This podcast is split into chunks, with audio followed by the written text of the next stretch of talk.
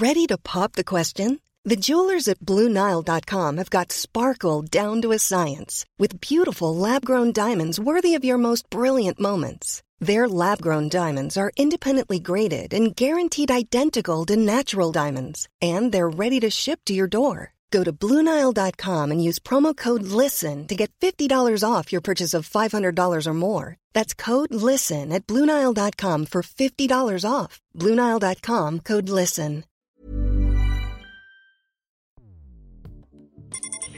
Escuchas. Escuchas un podcast de Dixo.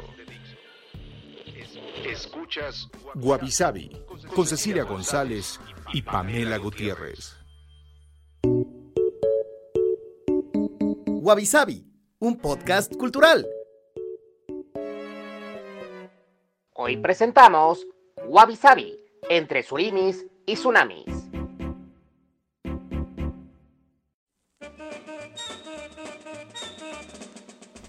Hola, bienvenidos a un episodio más de Wabi Yo soy Cecilia González. Y yo soy Pamela Gutiérrez. Y empezamos un nuevo mes y estrenamos un nuevo tema que estaremos tratando a lo largo de todo julio. Entonces, sabiendo... Es muy emocionante para mí.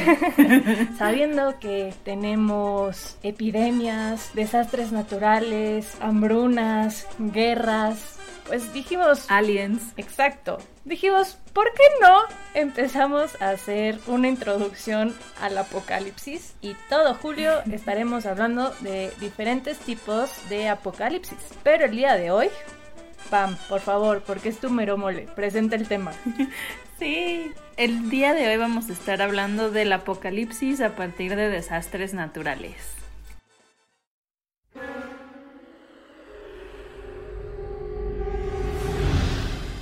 El apocalipsis, cuando llegue, puede llegar de muchas formas. Una de las más probables es con un desastre natural. Un desastre natural es un evento adverso resultante de los procesos naturales de la Tierra. Por ejemplo, inundaciones, huracanes, tornados, erupciones volcánicas, terremotos, tsunamis, eh, perdón, tsunamis, tormentas y otros procesos geológicos. Meteoritos y cosas del espacio no entran en esta categoría pero sí incluimos animales mutantes y monstruos que provengan de este planeta. Esperemos que tengan ubicada su zona de seguridad y tengan lista su mochila de emergencias con sus papeles importantes, agua, comida enlatada, un botiquín y una linterna. Ah, y recuerden no alimentar a los monstruos o exponerlos a radioactividad. Oh,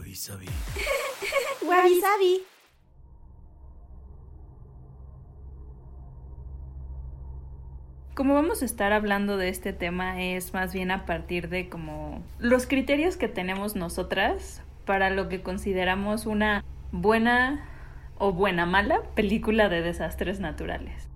Como venía en la cápsula, pues también vamos a incluir en este caso algunos animales mutantes y, y monstruos. Pero bueno, la primera lección de este tipo de películas es que justamente tienen que ser súper extremosas. O sea, cuando una película de estas, y vamos a hablar mucho de películas por el tema, el resto del mes ya hablaremos como de libros y otras cosas, pero es horrible ver una de estas películas de desastres naturales y que todo esté... ¿no? Porque como que tú esperas que el final, así, o sea, del mundo con un desastre natural sea justamente o, o muy impresionante, impactante, o como que tan malo que digas, pues bueno, hace sentido que el mundo se acabe así, ¿no? Sí, y además esto es muy chilango de nuestra parte, ¿no? Sobre todo sabiendo los terremotos o temblores que a nosotros nos dan miedo.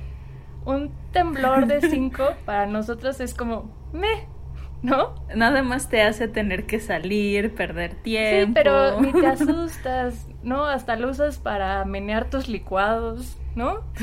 Pero ya cuando son de más de siete, hay hasta las vecinas te reparten los bolillos para el susto, ¿no? Entonces, creo que también es una categoría Richter chilanga la que estamos denominando aquí. Sí, exacto. Para que sea algo realmente extremo. Pero es que creo que es este tema de que si te vas a ir tiene que ser with a bang y no with a wimp, ¿no? Como es como go big or go home. Y por eso también hablamos de que hay buenas, malas películas de desastres, ¿no? Y ya me voy a adelantar, pero obviamente Sharknado va a tener que estar en este, en este episodio. Pero ¿qué es eso? Una muy buena, mala película. O una buena, muy mala película. Algo así. Sí. Algo así. Pero bueno, exacto. Entonces, el primer criterio que tenemos es el de los títulos. Y son títulos que te tienen que dejar with the Jesus in the mouth. ¿no? O sea, nada así bland, ¿no? El chiste es que sean como estos títulos estilo increíble pero cierto y que sí digas qué pedo de qué de qué va a ser, o sea, sabes de qué va, pero cómo va a ir, ¿no? Es como medio te dicen de qué se trata la historia, pero te generan más preguntas que respuestas. Por ejemplo, Sharktopus, ¿no? sí de, ok, entiendo que es como tiburón y octopus, pero ¿Cómo funciona eso, no? Y pues tienen que ser también, ayuda mucho que sean pegajosos y en ese sentido son mejores los cortos. Uno que a mí me gusta mucho es Bigas Spider, porque es así como que ya sabes de que va a ser una araña gigante, o sea, al menos una araña gigante. Pero además no solo gigante, o sea, sino big ass, o sea, tremendamente gigante. Y, eso, o sea, lo que me gusta mucho del big ass, porque pudieron haber puesto, no sé, huge spider, ¿no? O algo Humongous así. big spider. Exacto. Pero como que el big ass ya te da una idea del tipo de humor que va a haber, ¿no? Y que ya sabes que no se está tomando en serio. Y además que es el título. O sea, que es grande, pero además es badass, ¿no? Así. Sí, ajá, una cosa así, exacto. Y de hecho es una película, es de sci-fi y la pueden ver en Amazon Prime. Y está muy simpática y pues está buena, o sea, está dominguera. Y otro que descubrí y esa película no la he visto. Se llama, este sí está largo. Creo que es un poco, ya sabes, el tema de la traducción que le ponen subtítulos, pero la me. Tormentageddon apocalipsis infernal, ¿no? Entonces, o sea, está buenísimo porque otra vez es como, ya estoy entendiendo que no se van a tomar en serio, no van a querer ser Armageddon, o sea, y ese es como otro tema, pero como esta parte dramática como que no va a ser tanto. Y bueno, y Tormentageddon es, ok, no es de un meteorito, sino de una tormenta, que tormenta puede ser ciclón, huracán, este o un tornado incluso, ¿no? O nada más mucha lluvia. Pero bueno, esta es alguna que no he visto. Algo que sí les quería recomendar es, de todos los este, sitios de streaming, creo que el que mejor selección tiene de este tipo, tipo de películas es Amazon Prime, bueno, Prime Video. El problema es que muchas están dobladas. Entonces es, o les da más risa, oh, o, la arruina más. Ya está temblando. Oh, Pamela, no puedo acabarme oh, este mantecado y este ah, porque un tiburón gigante con patas de araña me está persiguiendo. Sí. o luego así, ya sabes, que traducen así como pancakes y entonces le cambian así como panqués calientes o no sé qué y tú, ¿eh?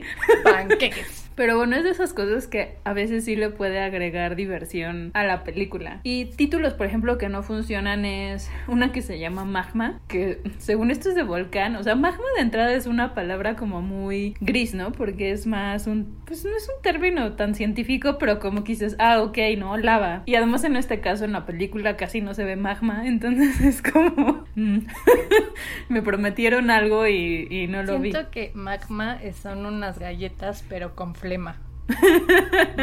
Con interferencia. De Lolita Ayala. No me gusta esa palabra. No. Y hay otra que se llama Anacondas, en plural. No Anaconda la de Jennifer López, sino Anacondas. O sea, esto sí es pésima, pésima. O sea, no es buena, mala. Y realmente las que terminan siendo como más peligrosas y ves más, no sé si más tiempo, pero como que tienen más relevancia, son unas arañas. Entonces es como, mm, eso está, o sea, es como publicidad engañosa, ¿no? bueno, no sé, siento, me siento afortunada de no haberla visto. O sea, te puedes reír. Bueno, pero algo que tienen todas estas películas es evidente, ¿no? Que son todos los efectos especiales. O son excelentes o son pésimos. O tienes un CGI que dices, Dios mío, casi casi puedo tocar, oler, sentir a la criatura o a la lava o a la tormenta. o hay otros que dices, oye, no inventes, yo hacía mejores efectos especiales cuando estaba en secundaria, ¿no? Y pues está esta parte de que hay unos que sí te asustan o hay otros que de plano le suman a la comicidad de la película. Por ejemplo, efectos muy bien logrados. Tenemos la película de Geostorm y El día después de mañana que además por esta película me acuerdo que una amiga muy querida pensaba que la Estatua de la Libertad era gigante y cuando fue a Nueva York se dio que era una cosa minúscula y estaba de verdad, de verdad, so much disappointed. Estaba muy enojada, pero bueno. Y como te pasa con la Mona Lisa, ¿no? Que llegas y dices, ¿qué? Sí, además que ni siquiera la puedes ver porque hay tanta gente que solo fue al Louvre a verla, ¿no? Y efectos que realmente nos quedan a deber. Está Aftershock del 2012 y The Core que... Sí, hicimos la aclaración de Aftershock 2012 porque hay otra que creo que es de 2010 que eh, o sea, no está tan terrible, pero esta de 2012, o sea, hay una escena donde está temblando y están como en un antro. es de las peores escenas de desastres que he visto en mi vida. Así como si fuera de Unicel y alguien atrás está empujando, ya sabes, como la pared. Entonces es como, no, eso es muy mala y... Pero no da risa tampoco. yo de chiquita, me acuerdo, un día estaba coloreando pues la panza en el suelo y empezó a temblar y yo regañando a mi mamá de que me dejara de mover el tapete porque no podía colorear bien. Entonces siento que son de esos efectos súper chafas, ¿no? Que hacen un paneo o un traveling, pero ya sabes, en una patineta. Sí. sí. y que es como de entiendo que son como estas B-movies, porque no es, por ejemplo, The Core sí era más como blockbuster y, creo que sí quedó a deber en ese departamento en algunas escenas. Pero cuando son B-movies, pues también esperas que pues se vea chafa, pero con amor, ¿no? y que sí, al menos digas, bueno, they tried, pero bueno, eh, no vean Aftershock de 2012, no es nada bueno. Ahorrense el tiempo. Exacto.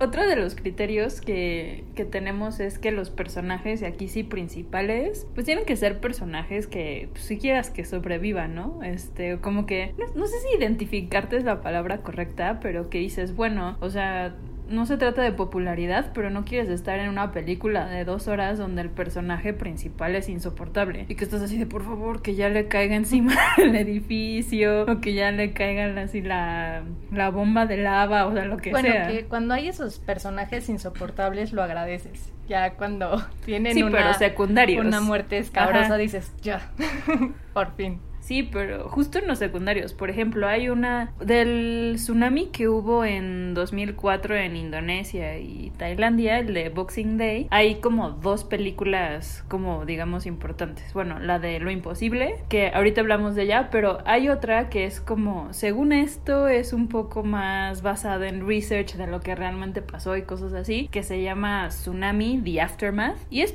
prácticamente la misma historia que lo imposible o la, o la premisa es la misma, pero pues hay diferentes personajes, ¿no? Pero todos son odiosos. Y está dividida en dos partes además. Entonces o sea, toda las la mugrosa miniserie estás así de qué tipos tan annoying. No puedes empatizar con ninguno. O sea, hay un reportero que si no me equivoco es Tim Roth y es así como de qué horror de reportero, aunque haya dado con una muy buena historia, así de qué nefasto, ojalá no se la publique. Es muy buen actor, ¿no? Ajá. Y eh, spoiler alert, pero hay una una pareja que pierde a su hija y entonces la esposa como que se roba a otra niña porque medio se parece físicamente y así como que dices, ¿qué pedo con la señora? Yo sé que pasó por un desastre, pero no lo hacen empático, ya sabes. Al final la más de... está debajo del colchón, ¿o qué?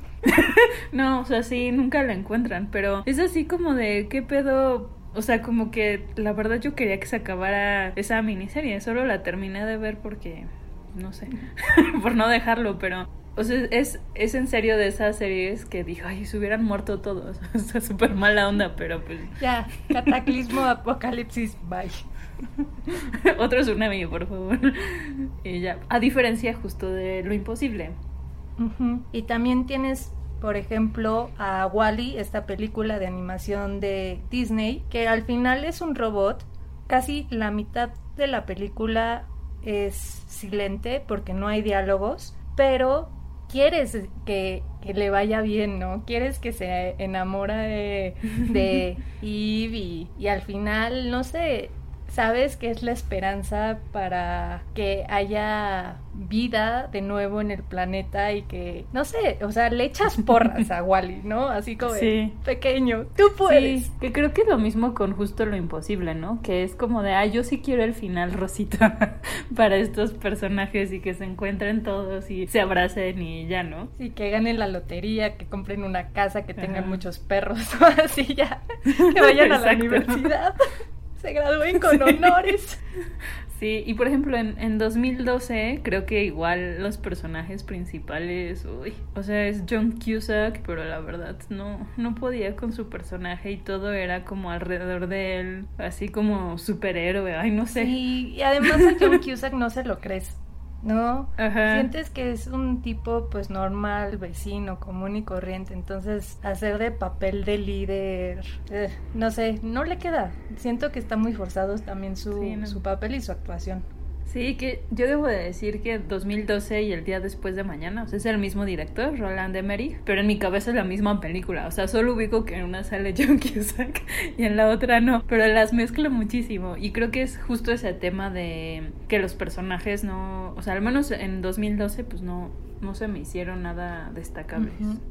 Luego, otro que, tema que es importante a, a ver en este tipo de películas es que realmente el protagonista principal debe de ser el desastre.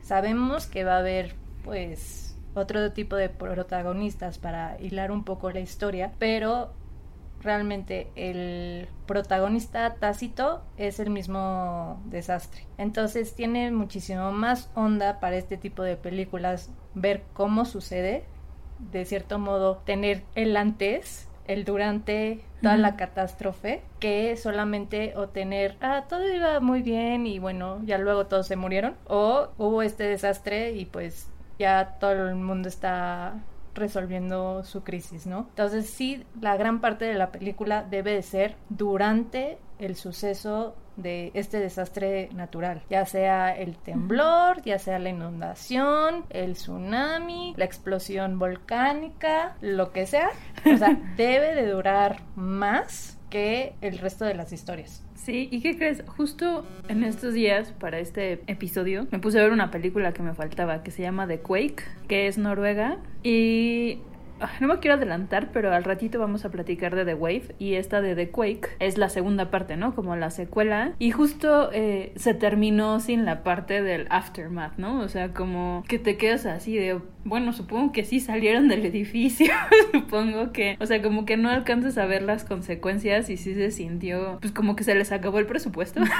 y entonces ya, bueno, va y ya una escena así del final rara, ¿no? O sea, sí es como súper importante que logres ver, creo, como todo el desastre. O sea, no de cinco años después, no tampoco, pero al menos, no sé, como unas horas después de que... que además, por ejemplo, un terremoto, pues sabemos que es de minutos, pero hay que enseñar todo lo que pasó, porque no sé si recuerden cuando fue el temblor del 2017 el 19 de septiembre, nos pareció eterno, ¿no? Casi, casi sentimos que duró dos horas a pesar de que fueron, pues, un minuto y cacho. Entonces hay que enseñar, ¿no? Todo lo que pasa por la mente de alguien, o sea, así vivir y sufrir y sudar lo que está en la pantalla. Entonces, películas bien logradas, tenemos Volcano. Películas mal logradas, tenemos El día después de mañana, 2012 y Pompeii que es la erupción. En la que sale. Ajá, en la que sale Jon Snow. Porque hay muchas versiones de Pompeii, pero este es de 2014 y, ay, no sé, es un bodrio. Siento que nada más pues, intentaron hacer como un romance ahí dramático con el fondo de Pompeya, pero... Sí, porque ya sabes que muchos americanos romantizan un montón Italia, ¿no? Entonces, qué mejor que tener una película romántica de desastre en Italia. Aparte así como que me decepcionó mucho porque pues quería ser yo vulcanóloga, mi sueño siempre había sido ir a Pompeya y entonces salió esta película y yo sí, una película de Pompeya que no sea como documental, ¿no? Este Y no, estuvo muy triste, me rompieron el corazón. Bueno, podría haber sido peor. Imagínate a Jon Snow con toga. E- Eso hubiera estado más chistoso. Pues sí. Otro criterio importante es el de necesitas una escena que sea como súper característica de esa película, ¿no? Es una escena para recordar que inmediatamente identificas de dónde viene y no es tipo lo que ya platicamos de 2012 y el día después de mañana de, ah, sí, pero lo de la Estatua de la Libertad es de cuál, ¿no? O los tornados en, en dónde son. Pues como que es algo, sí, que luego, luego sabes de qué película es y aunque ni siquiera veas a los protagonistas. Y por ej- el mejor ejemplo de esto creo es la escena de la vaca en Sí, Tornado. la de- ¿no? O Twister. Mm. y nomás, we've got cows. Sí.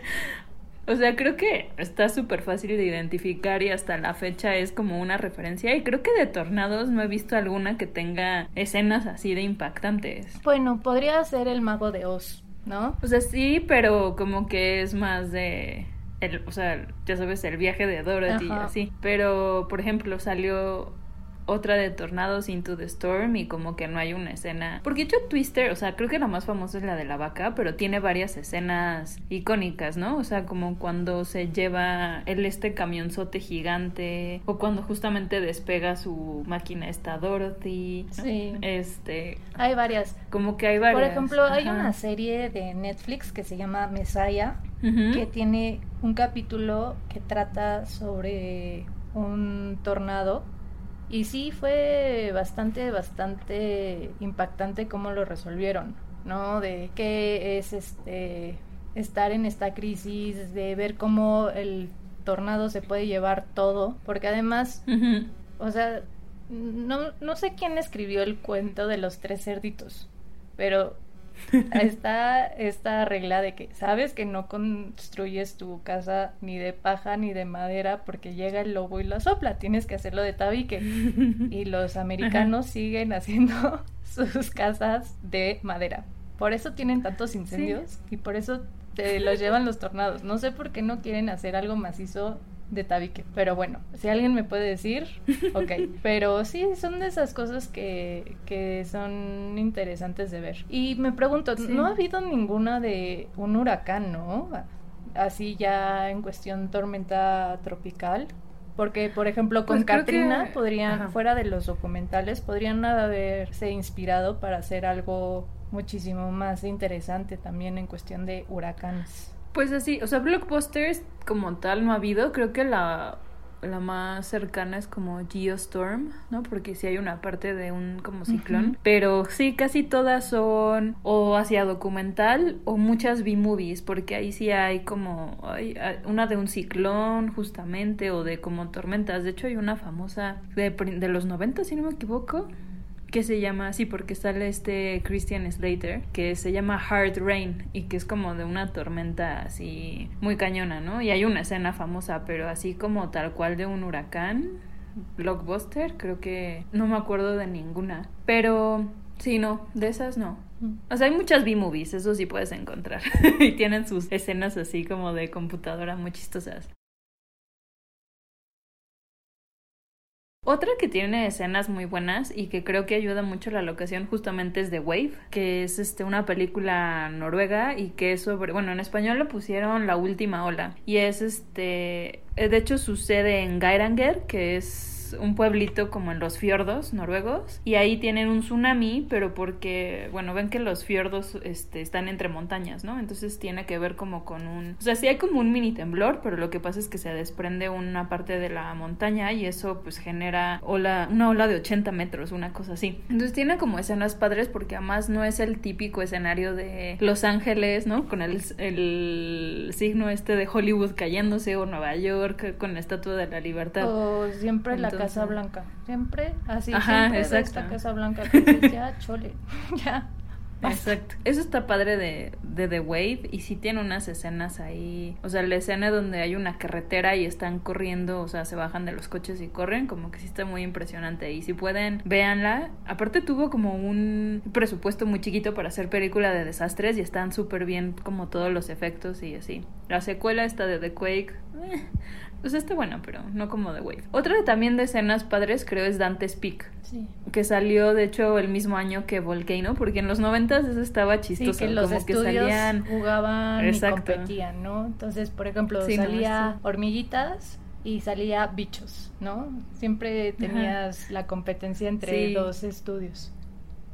Y en desastres fueron Dante's Peak y Volcano y eh, Armageddon y Deep Impact. ¿no? Este, entonces, pero bueno, Dante's Peak creo que, o sea, tiene escenas, aparte me acuerdo que de chiquita justo me impresionó eh, desde el principio que es este cómo se llama Pierce Brosnan no es el principal y que va huyendo de un pueblo con su esposa y a la esposa le cae como esta Ah, sí, piedra que es tremendo. incandescente Ajá, que se cae en el Ajá. toldo del, del coche y pues derrite Ajá. el toldo y pues le cae encima, pero no lo ves hasta Sí. que voltea a él, ¿no? sí Te, te hace partícipe de estar ahí en el coche y sí te da un susto. Sí, esa escena está yo muy sí traumante. me quedé ajá yo sí me traumé y tuve pesadillas con eso y hasta la fecha a veces sueño como con esa escena de diferentes maneras no y también otra la de la abuelita cuando se mete ella al a este lago que ya es ácido Ajá. por todo el tema de la- del volcán o sea como que sí tiene varias así impresionantes entonces se me hace buena película o sea científicamente la criticaron mucho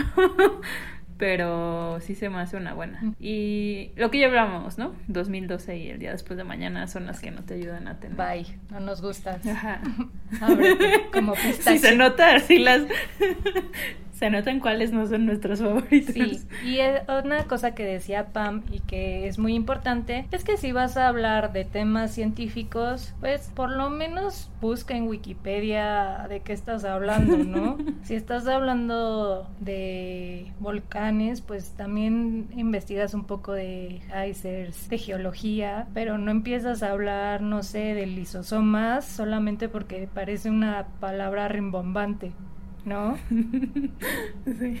No, o de escuálidos, así hablando de tiburones, y empiezas a decir que los tiburones antes movían la cola no de lado a lado, pero de arriba para abajo, y dices, no, eso solo lo hacen los mamíferos, ¿de qué me estás hablando? O sea, todo mal, no, no lo hagas. Sobre todo si van a ser como ese tipo de, de películas, ¿no? Porque, no sé, un Sharknado, pues no, o sea, no importa, o sea, le avientan bombas al tornado según que para que se, eh, se, se apague, ¿no? Entonces, en esto dices, va. Pero, por ejemplo, alguien que lo hace súper bien es la BBC. No son tan fáciles de encontrar sus películas, eso sí, pero las que tienen este, están como muy basadas en investigación. Hay unas como más históricas, por ejemplo, tienen una de la explosión del Krakatoa, este, y eso pues está todo basado en lo que se sabe, ¿no? Y como accounts de diferentes personas que lo sobrevivieron, y como que intentan respetar mucho el tema de la época y así, porque eso fue en 1800 y pico. Entonces, como que esa es muy buena en el sentido histórico, pero por ejemplo, tienen otra que se llama Super Volcano, eh, está basada en, en esta idea de que, bueno, en esta, no es idea, en esta realidad de que Yellowstone es un cráter que ahorita está apagado, pero si hiciera erupción, o sea, completo, porque abajo de, o sea, Yellowstone está gigante, ¿no? El cráter, digamos, de hecho ni parece cráter, pero todo lo que está abajo sí es una cámara de magma. Entonces, si toda esa cámara de magma hiciera erupción, de hecho no podría salir como por un solo punto, sino que se abrirían como diferentes volcanes, pero bueno, sería una super erupción, que eso es en la escala de erupciones el máximo, que es 8. ¿No? A diferencia de los temblores, eh, en, en, las erupciones volcánicas va del 1 al 8. Igual, ¿no? Los ciclones tienen como otra escala y así. Entonces, bueno, estas 8 de hecho como que son rarísimas, ya eran mucho más de cuando la Tierra se seguía formando y de hace muchísimos años. Ahorita realmente no hay supererupciones porque una supererupción de hecho sí podría acabar con, con la humanidad por todos los cambios climáticos y muchos otros desastres que causaría, ¿no? Pero bueno, esta película de la BBC que se llama Supervolcano como que plantea esta erupción, pero sí basándose en los datos obviamente del peor escenario que podría darse, ¿no? No en el de, ay, bueno, es una mini erupción. Y está interesante porque medio te van contando toda esta parte de la ciencia que hay detrás sin hacerlo aburrido. Bueno, al menos para mí. Y este, y de hecho sale, ay, el actor este que es el papá de Billy Elliot, entonces está chistosa, ¿no? Y este, y tienen otro, otro tipo así de, bueno, películas miniseries, porque usualmente las reparten en varias partes, pero es así, está muy bien fundamentada, ¿no? Igual que Chernobyl, la serie de, de HBO, ¿no? Que bueno, eso es un desastre man-made, ¿no? De, que tiene que ver con radiación, pero también está tiene creo que una buena mezcla entre acción y este tema de que te tiene ahí picado y que además te va explicando lo que pasó. Sí, y luego tenemos estos animales un poco sobrenaturales, pero los pusimos aquí porque tiene que ver con el hombre fue culpable, ¿no? Entonces tenemos, por ejemplo, Godzilla, que la historia es que era una pequeña lagartija indefensa que por radiación se convirtió en un monstruo gigantesco. o tienes a Pacific Rim, que los humanos, al estar buscando petróleo, hicieron una beta que habría otra dimensión y monstruos como que son conocidos como kaijus empiezan a tratar de apoderarse de todo nuestro planeta. Pero lo padre de, por ejemplo, de Pacific Rim es que sí investigaron bien esta cultura japonesa del kaiju, de este tipo de monstruos. Y sí fueron muy fieles a hacer esta investigación. No dijeron, ah, bueno, vamos a hacer cosas como Godzilla y bueno, de la nada vamos a poner un león gigante y vamos a resolver todo por Deus ex máquina que pues al final una niña le estornuda y se muere. ¿No? Sí. Entonces que por cierto está... y sí está muy bien investigado. O sea, sí hicieron además un look and feel que fuera propio también de este tipo de cultura o de este tipo de, de historias, porque al final son historias que se popularizaron en Japón, no son occidentales. Entonces está padre que también cuidaran ese tipo de cosas. Sí, que justo eh, las últimas versiones de Godzilla, como que también he escuchado buenas cosas por este tema, ¿no? Que están retomando cosas de la versión original de Godzilla y de hecho estaba viendo que hay 35 películas de Godzilla hasta ahorita y el próximo año va a salir otra. Casi todas son de Japón, pero bueno, ahorita ya también hay varias de Estados Unidos, ¿no? Y esta última encarnación, eh, que me encanta en la película el sonido que le ponen como de barco rechinando cada que aparece Godzilla, ¿no? Pero el próximo año viene Godzilla contra Kong, ¿no? Sí, que... Que por ejemplo eso sí me emociona. Sí, que es de estas batallas pues ya clásicas como El Santo contra la Llorona o Alguien contra Depredador, ¿no? Sí, pero justo, o sea, es una película es ficción, se entiende que de repente exageren las cosas, pero a veces sí se pasan. Por ejemplo, hay una miniserie en dos partes que se llama 10.5, o sea, que es como la escala del terremoto. Nunca había un terremoto de 10, ¿no? Este y este es de 10.5. Pero imagínense que estaba tan mal la ciencia detrás que el eh, Centro de Terremotos de California tuvo que hacer una sección en su página para desmentir todas las cosas que decían, ¿no? Y como que aparte decían que hasta podía resultar peligroso si las personas eh, le hacían caso como a los tips de supervivencia que daban en esa película, ¿no? Entonces se entiende que no, no vaya a ser así, por ejemplo la de San Andreas, eh, como que igual tiene cosas bien fumadas, pero pues ya que hagan una página especial para desmentir todo lo que dijiste, ya está muy cañón. Sí. son de esas cosas que dices, bueno, investiguen un poco, porque luego al final hay errores cinematográficos brutales que al final perjudican a la gente, ¿no? Por ejemplo, digo, esta película me encanta, pero iconográficamente está muy mal hecha, que es la de Viaje al Dorado con Miguel y Tulio.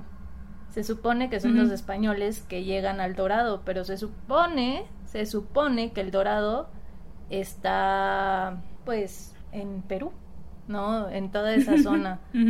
Y al final toda la iconografía es maya. Casi casi tú vas a Yucatán y todo lo que está en Yucatán lo puedes ver en la película y dices, aquí hay un error brutal, ¿no? Entonces dices, ok, tal vez te basaste en eso, pero investiga un poquito más porque al final confundes a la gente y esto está mal. Sí, o luego ya, ya ni siquiera es creíble incluso dentro del universo, ¿no? Por ejemplo, en el caso de Sharknado, obviamente, o sea, no estás esperando nada científico, pero ya las últimas que hasta vuelan como en un pterodáctilo y que viajan en el tiempo, sí es como de, no, de- ya esto ya es de otra cosa. tiburones, bueno, me enseñaste un video que tiene varias cosas como sí. tiburones fantasma, tiburones en la nieve que nadan en- dentro de la nieve y son transparentes y te comen mientras estás esquiando, ¿no? Que dices, a ver, científicamente un tiburón no podría sobrevivir en la nieve, pero. Sí, y que a lo mejor justo ves esa película ya sabiendo que eso no se puede, pero ya cuando le meten viaje en el tiempo y no sé Sí, qué. dices- a mí me urge, sí. Oye, no sé qué gomitas estabas consumiendo, pero déjalas, déjalas. Ay, a mí me encantaría una de esas reuniones de guionistas y así de, hoy les presento. Se me acaba de ocurrir. A, a mí me urge ver esa del, del tiburón fantasma. Ahora imagínate Pero- un tiburón microscópico que está así, que se esconde en el agua que tomas y te va comiendo poco a poco desde adentro. Idea millonaria. ¿No? Es como una mezcla de Sí, epidemias. pero con piénsalo, no sabes hasta que ven en la sangre y así en el frasco de Petri, ya sabes, ves al tiburón comiéndose todas tus células. Como O a, ti, o a ti te salen mandíbulas de tiburón y ya sabes que estás enfermo y te haces como zombie así comiéndote otras personas. Sí. No, imagínate y No, que ya. se viera como Pac-Man así en tu torrente sanguíneo. Y bueno, qué bueno que estamos hablando de esto, porque otra cosa importante en las películas de desastres es, si sabes que no estás basado en ciencia, si tus efectos no son los mejores, si, no sé, tu trama no va a ser para un Oscar, entonces le tienes que apostar al humor. ¿No? Y no tomártelo tan en serio. O sea, es como, no vas a tener a los mejores actores ni el mejor guionista, pues entonces ya. O sea, es el fin del mundo, al menos ríete un poco antes de morir, ¿no? O sea, no quieras hacer tu película, a medias y además hacerlo serio como si fuera aquí, este, no sé, no se me ocurre ningún dramón ahorita, pero, ¿sabes? Una cosa así, muy corta venas. Y o sea, y creo que es chistoso verlo desde perspectiva de película desastre natural, la de Cloudy with a Chance of Meatballs, que fue... Lluvia de hamburguesas. Lluvia de hamburguesas, ¿no? Ujú. Exacto, que es como su, su tornado de espaguetis o como todas estas cosas. Dices, está divertido, es una caricatura. O sea, como que está padre la, la premisa, ¿no? O por ejemplo, Troll Hunter de 2010, que también es noruega, que justamente de repente no tiene los mejores efectos y es, ya saben, como de este tipo de Blair Witch, o sea, que van grabando como de una handicam o cosas así, pero como que hasta ellos mismos se ríen y hasta ellos mismos hacen como chistes, ¿no? Entonces es como, pues está divertido y pues gracias por, por saber quién eres, por decirlo de algún modo. Sí, y bueno, creo que al final lo que nos deja este tipo de películas es ¿qué harías tú en este tipo de situaciones? Es preguntarte uno, ¿no? ¿En qué momento morirás? ¿No? Porque estás tomando decisiones estúpidas o juegas al héroe o cuál es tu papel en el lugar de donde te encuentras, ya sea con tu familia o en el trabajo, ¿qué harías? Luego también te enojas muchísimo con los protagonistas cuando no hacen algo coherente, Sí, así de, ¿por qué te vas ahí si se va a caer? ¿no? Que obviamente pues lo necesitas para la historia, pero en ese, en ese momento de qué harías, cuando hay un temblor, cuando hay una erupción volcánica, cuando hay de la nada una neblina tóxica, que eso incluso ocurrió en Inglaterra justo antes de que proclamaran a la reina Isabel II reina. Eh, lo pueden ver incluso en la serie de The Crown. O sea, existe ese tipo de cosas Sí. y te preguntas, ¿qué harías? ¿No? O por ejemplo, en una pandemia como ahorita, ¿qué harías? ¿Quedarte en casa? Sí, que por ejemplo, de las películas, esta que platicábamos de San Andreas, que sale de Rock. Bueno, yo con The este, Rock tiene me sentiría muy segura. Aparte, al menos te siento que te va a tratar bien. Sí, Aunque y te me muera. puede cargar y si no, y me puede contar chistes. O sea, siento que, o sea, me sentiría muy segura si tuviera a Dwayne Johnson así a mi lado. Sería lo que tú quieras. Sí. Tú dime. Tú sabes. Sí, justo, o sea, y creo que la película le ayuda a este carisma de él. O sea, te- pero lo que está interesante en la película, o sea, más allá de lo que no tiene bien, es que sí hablan mucho de este tema de saber qué hacer en uno de estos desastres, ¿no? Él es un rescatista, entonces como que él sabe muchísimo. Y lo que está interesante es que él como que de repente le va diciendo a la gente que se va encontrando, pero por ejemplo, la hija pues sabe cosas que otros personajes no saben, ¿no? Aunque ella no es rescatista tal cual. Y digo, al final, a mí lo que no me gusta de esa película es que justo se enfoca demasiado en el drama familiar y entonces ya de repente es así como de, ¿por qué intentaron hacer aquí el drama mezclado con película de desastre? Está raro, pero creo que sí tiene buena esa parte de justo de, bueno, pasan estas cosas, yo sabría, ya sabes, de a dónde marcar, sabría hacia dónde irme, sería de las idiotas que se va directo al tsunami, es como ese tipo, sería de las culeras, como ahí hay un personaje así todo mala onda que dices, no sé bien cómo reaccionaría, ¿no? Y te hace preguntarte si hay un temblor, sé cuál es la zona de seguridad, sé si tengo que bajarme o quedarme donde estoy, o sea, ya sabes ese Sí, tipo de o cosas. y serías a la que tienes que cachetear, ¿no? Para tranquilizar, porque estás Sí. toda histérica, así de, ya, Ajá. cállate, estás ayudando a todo el mundo. Sí. Sí, O sea, y creo que eso está, está padre de esa película, igual que de Vol- Volcano o Volcano, ¿no? La de Tommy Lee Jones. Como son personajes tan diferentes que están en lugares distintos, como que igual siento que te hace preguntarte lo mismo, ¿no? De yo cómo, yo, ajá, cómo reaccionaría. Sí, yo lo que les puedo decir es que por cualquier cosa siempre tengan sus documentos importantes guardados en bolsas de plástico, porque si hay una inundación no se echan a perder. Y tengan pilas, una radio y pues sí, o sea, traten de planear un poco tener una bolsa o algo en la mano por si tienen que huir. Y si quieren practicar más fácilmente y encontrar todo este tipo de cosas, también pueden ir a Australia. Ahí te encuentras claro. con serpientes gigantes, este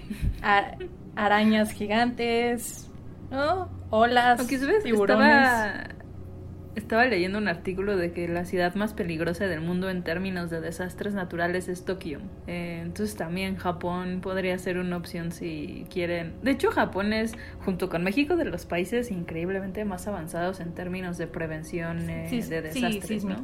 Porque en Japón también. Exacto. Pero en Japón además tienen este un accidente nuclear, entonces también hay Tsunamis. si quieren ver Sí. ese tipo de cosas, pueden ir Sí. preparándose. Sí, y sobre todo el pensar que si, pues, si tienes chance de reaccionar como el tema de la alerta sísmica, o sea, lo ideal sería que no te apanicaras nada más, ¿no? Sino que obviamente ya supieras qué hacer y por eso la importancia de los simulacros, ¿no? Sí.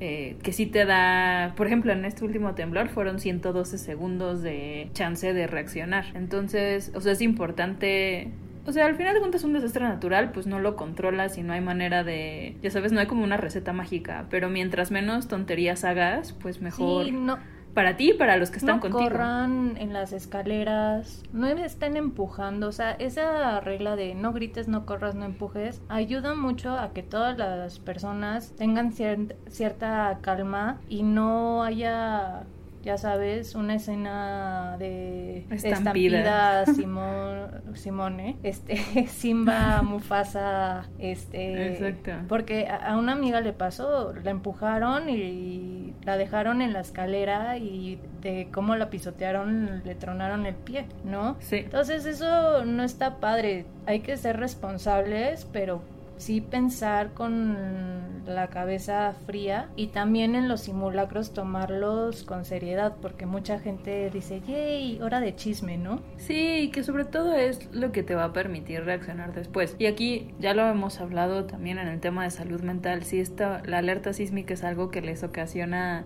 pánico y que en serio su cuerpo se congela y pierden la razón, sí valdría la pena que vayan a terapia. O sea, no por otra razón que es nada más ponerse ustedes en más peligro cuando suceda, ¿no? Esto en, en temas de desastres naturales. También, por ejemplo, lo que hablábamos de The Mist, también te hace preguntarte de cómo reaccionan las otras personas, ¿no? Este, no sé si la vieron, es una película basada en una obra de Stephen King, como muchísimas películas, pero desde el principio es interesante en el sentido de uno es qué demonios es The Mist, esta, esta neblina, y otra es cómo la gente se empieza a, pues, a poner en contra, ¿no? De los demás y a hacer grupitos y a ver quién es más gandalla. Y bueno, la escena del final, que también es una de estas escenas que dices, ah, qué pedo. Este, y que también te hace preguntarte tú qué hubieras hecho. Sí. Creo que es también algo bueno estarte preguntando tú querías en estos casos, aunque sea un Sharknado y que sabes que no va a pasar. Con Sharknado sé que necesito tener una sierra eléctrica. Porque si me, si me come, le abro la, le prendo la sierra eléctrica y lo corto a la mitad desde sus faucets. Es una de las mejores escenas. Ever. Sí, por supuesto. Aparte, que esa fue una. Ya la había visto, pero la volví a ver hace poco con mi novio porque él no había visto Sharknado, pero la, justo la vimos doblada. Es todavía más confusa si la ves doblada. Ni yo entendía qué estaba Oh, pasando. no. Ya la había visto. Eso que está es un escuálito en un huracán. Oh, por Dios. Tenemos que salir de aquí. Trae la motosierra. Oh mi Dios. Las Oh, Dios mío. Porque además pujan. Oh, Dios mío. Sí. Ah, bueno, podríamos creo que seguir hablando de estas películas de desastres, o al menos yo, por, por horas. Pero si les interesa este, este tema, y esto sí no es una película, hay un libro de Reader's Digest que se llama Grandes Desastres y trae una colección de justo grandes desastres naturales desde el diluvio hasta, bueno, me imagino que son la, la versión que yo tengo es hasta los noventas, ¿no? Entonces, pero está interesante porque también te cuento un poco la parte científica, entonces si les interesa el tema y les interesa ver un poco más allá de nada más las explosiones de Hollywood, pues ese es un gran libro para, para conseguir y pues ahí meterse a chismear. Perfecto. Pues ya lo vamos a dejar aquí, pero recuerden que todo, todo julio estaremos hablando de temas apocalípticos. Entonces, no les vamos a spoilear lo que estaremos tocando en las próximas semanas, pero no se lo pueden perder. Pero, mm, mm, mm, como cada semana, tenemos que cerrar con nuestros super haikus.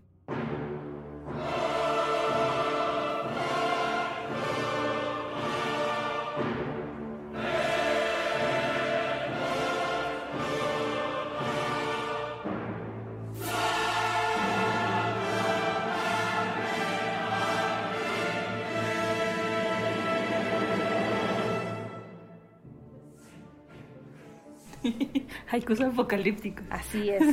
No debería de hacerme tan feliz este tema, siento, pero estoy súper Deberían feliz. verla, está bailando, está, de verdad, está en su mero mole. Me da muchísima ternura. Bueno, empiezo yo con el haiku. por favor. En el fin deseo magma y tornado, ojalá no con tiburón. Si no, ya saben, tengan una motosierra.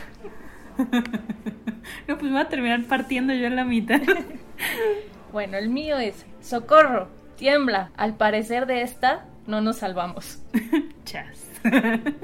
Está muy Sí, desastroso. pues sí. Pues sí, apocalipsis. Pero bueno, muchas gracias por acompañarnos en este episodio. Seguramente se nos olvidó alguna película de desastres naturales eh, que les guste, entonces déjenos ahí sus comentarios y díganos qué nos faltó Mega Croc contra Sharktopus o alguna de esas. Eh, y las pueden poner en nuestras redes sociales, en Instagram, Facebook y Twitter, arroba guaguaguabisabi o en nuestra página de internet guaguaguabisabi.com. Y bueno, nos escuchamos la próxima semana si no se acaba el mundo antes del siguiente episodio.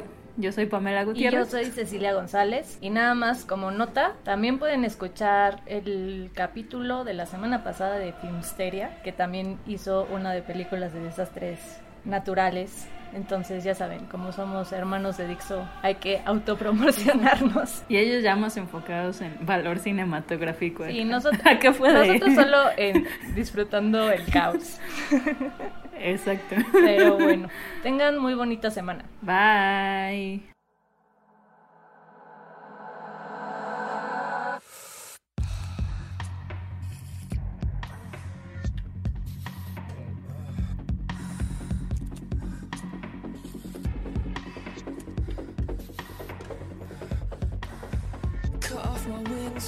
Come lock me up.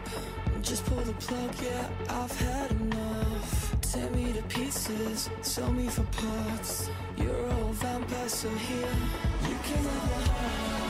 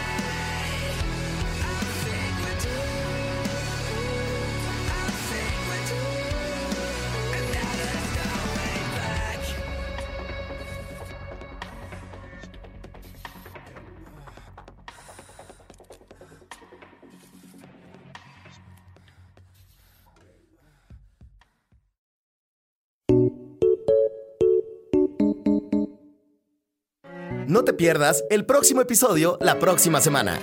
Esto es Wabi Sabi.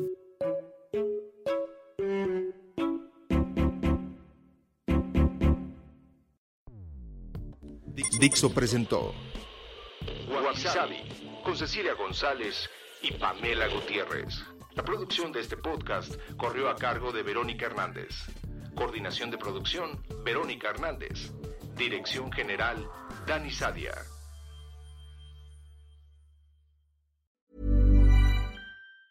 Normally, being a little extra can be a bit much, But when it comes to healthcare, it pays to be extra. And United Healthcare makes it easy with Health Protector Guard fixed indemnity insurance plans. Underwritten by Golden Rule Insurance Company, they supplement your primary plan, helping you manage out of pocket costs without the usual requirements and restrictions like deductibles and enrollment periods. So when it comes to covering your medical bills, you can feel good about being a little extra. Visit uh1.com to find the Health Protector Guard plan for you.